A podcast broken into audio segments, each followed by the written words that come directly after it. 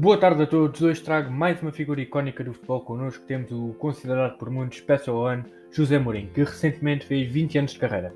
Antes de mais, boa tarde José, agradeço por ter aceitado o nosso convite para vir ao nosso podcast. Eh, eu é que agradeço o convite. O José é mais conhecido como Mourinho, já vinha de uma família ligada ao futebol, de certo modo. Sim, o meu pai foi jogador no Setúbal e mais tarde viria a ser treinador do Setúbal e outros clubes em Portugal. E de que forma o seu pai o influenciou para entrar no futebol? Uh, desde pequeno que me lembro de ir ver jogos do futebol, até do próprio Setúbal.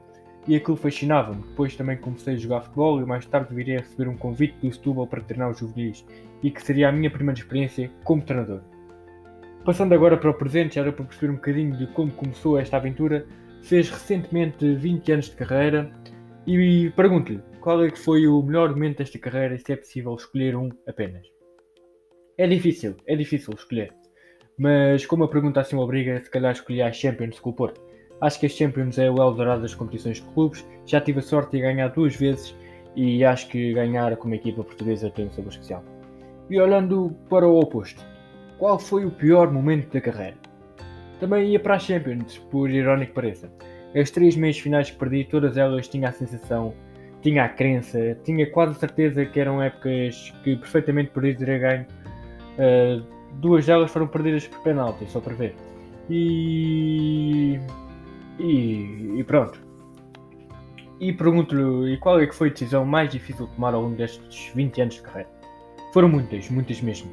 Mas vou ter que escolher uma. Mas há uma coisa que me doa muito, uh, muito mesmo, que foi os jogadores em final de carreira, principalmente jogadores grandes e com uma grandeza no futebol enorme. Uh, você imagina ter que decidir se ele joga ou se não, é, é uma coisa que me doeu muito ao, ao longo desta carreira. E algum clube que falta treinar? Não.